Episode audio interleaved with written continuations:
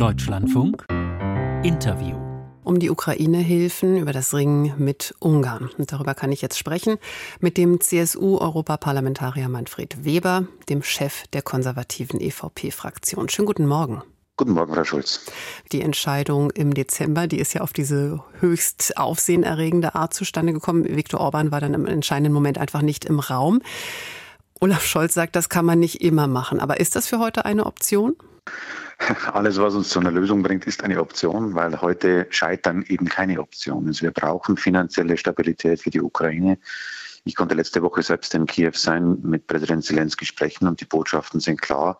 Wenn die USA, wenn der IMF, also die internationalen Strukturen und wenn Europa keine Finanzzusagen gibt, dann wird die Ukraine in wenigen Wochen das Geld ausgehen. Und wir reden über Lehrer, wir reden über Krankenschwestern, wir reden über Krankenhäuser in der Ukraine, über die Basisfragen wird, wird entschieden, nicht in erster Linie jetzt über die Militärfragen.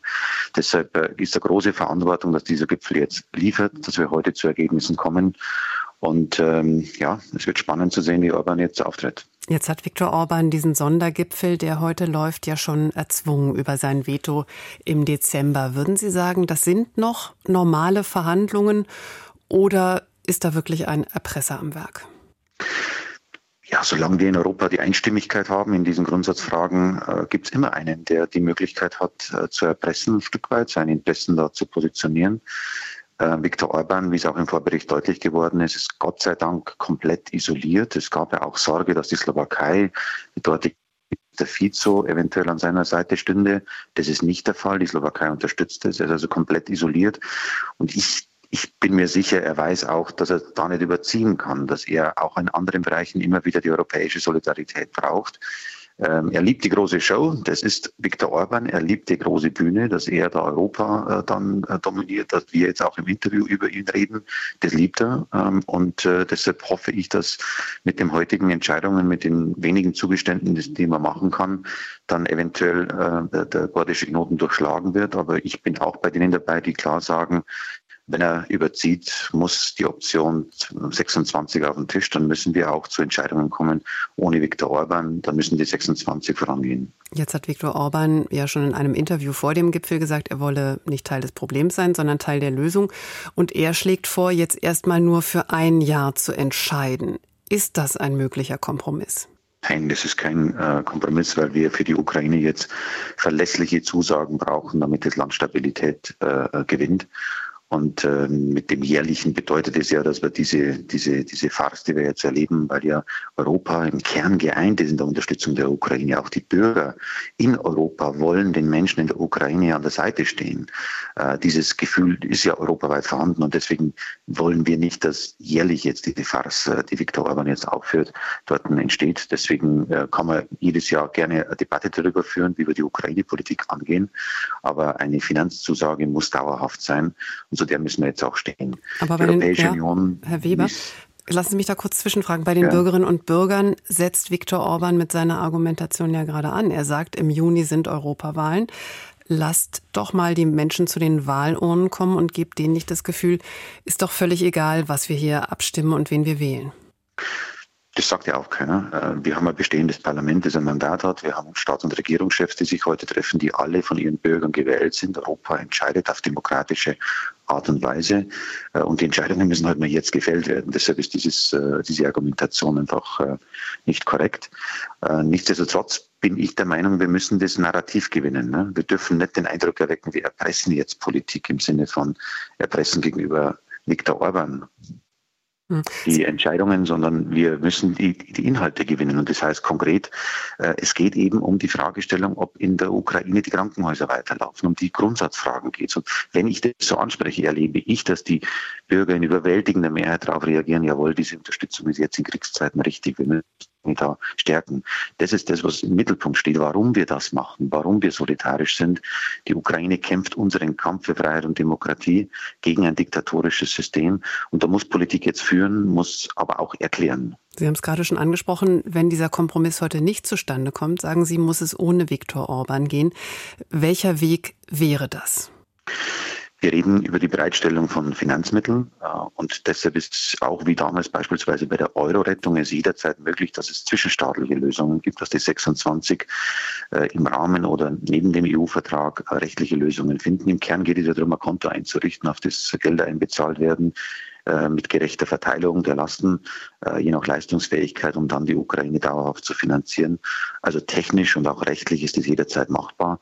Früher gab es auch schon oft Lösungen dann außerhalb der EU-Verträge, um Lösungen zu finden und dann anschließend wurde es langfristig wieder zurückgeführt in die EU-Strukturen. Wir brauchen uns nicht auf der Nase rumtanzen lassen. Das ist meine Botschaft. Wir können offen sein, wir wollen den Dialog und wir wollen die Lösung, aber wir brauchen uns nicht auf der Nase rumtanzen lassen. Es gibt ähm, über die äh, Kiew-Frage, über die Ukraine-Frage hinaus natürlich bei den Beratungen heute weitere Finanzfragen. Äh, der, die mittelfristige finanzielle Planung der Europäischen Union steht ja generell zur Debatte heute. Und da gibt es einen zweiten Punkt, der uns wichtig ist, nämlich die Fragestellung, dass wir an der Außengrenze Europas für Ordnung sorgen wollen. Wir haben also mehr Geld angefragt von den Mitgliedstaaten für die Sicherung der Außengrenze, nachdem im Dezember der Legislativpakt abgeschlossen worden ist, das Gesetzespaket, wo Europa sich nach acht Jahren quälender Debatte sich endlich geeinigt hat auf die Frage, wie wir mit Flüchtlingen an der Außengrenze umgehen, mhm. müssen wir das jetzt auch mit Mitteln unterlegen. Klar. Also das ist auch ein wichtiger Punkt, Punkt. Herr Weber, aber ich würde, um den Faden nicht zu verlieren, gerne bei der Ukraine bleiben. Ähm, das Thema, das auf dem Tisch ist, das das Europaparlament ja auch gefordert hat, jetzt nochmal zum Umgang auch mit Viktor Orban, ist dieses Artikel 7 Verfahren, also dieses Verfahren, das im krassesten Falle zum Ausschluss des des Stimmrechts für Ungarn führen konnte. Das galt bisher als rein theoretische Option, weil Ungarn immer äh, Polen als Unterstützer an der Seite hatte und es dafür eben auch diese Einstimmigkeit ja bedarf, äh, gebraucht hat. Ist die Lage da jetzt wirklich anders? Denken Sie, das könnte kommen? Ja, der Artikel 7 liegt formal auf dem Tisch des Rates. Es ist also keine theoretische Option, weil das Europäische Parlament bereits vor Jahren, vier oder fünf Jahre her, den Artikel 7 gegen Ungarn aktiviert hat. Und das Europäische Parlament hat eben das Recht, äh, diese Initiative zu starten. In diesen Jahren muss ich dem Rat vorhalten, Beratungen dazu, offiziell im Rat. Noch gab es eine Entscheidung dazu. Insofern geht es auch ein Stück weit um die, um die Achtung gegenüber dem Europäischen Parlament, äh, diese Initiative jetzt auch irgendwann mal zum Ende zu bringen.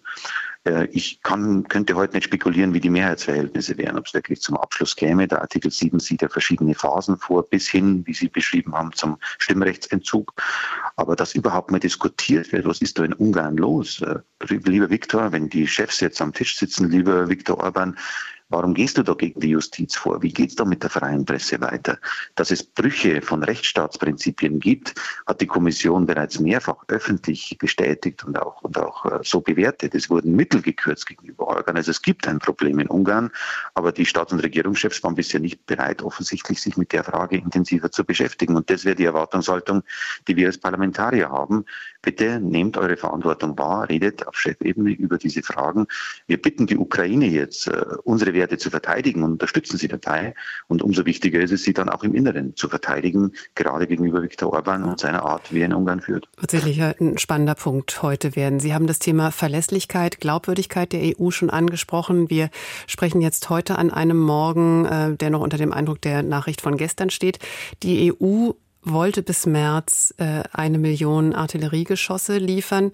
Die Hälfte wird zustande kommen. Dieses Thema Glaubwürdigkeit, ist es überhaupt noch aufrechtzuerhalten? Ja, es scheitern bei den Mitgliedstaaten und nicht die Europäische Union, weil wir weder Mittel haben, noch haben wir die, die, die Vertragsmöglichkeiten mit der Rüstungsindustrie Waffen zu beschaffen. Das ist alles nationale äh, Aufgabe und da erleben wir das Scheitern unserer nationalen Strukturen in dem Zusammenhang. Äh, dass wir als Europäer in einem Jahr nicht in der Lage sind, eine Million Schuss Munition zu zeigen, ist ein Armutszeugnis für diesen Kontinent. Und ich bin deshalb der Meinung, dass wir jetzt eine Grundsatzdiskussion brauchen über europäische Verteidigungsstrukturen. Europa muss jetzt in dieses Lied.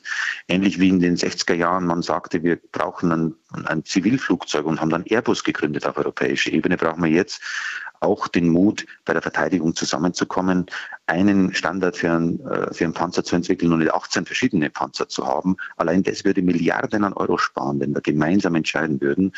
Äh, für mich ist dieses, dieses Scheitern im letzten Jahr ein Weckruf, jetzt gemeinsam zu arbeiten. Und, das, äh, und der Sondergipfel heute ist für mich auch ein Weckruf, die Einstimmigkeit in Frage zu stellen. Die Frage zu stellen, sind wir weiter bereit, von einer einzigen Person in Europa abhängig zu sein? Europa muss seine Strukturen für die Zukunft fit machen. sagte der CSU-Europaparlamentarier Manfred Weber, der Chef der konservativen EVP-Fraktion, heute Morgen hier bei uns im Deutschlandfunk-Interview. Dankeschön. Ich bedanke mich.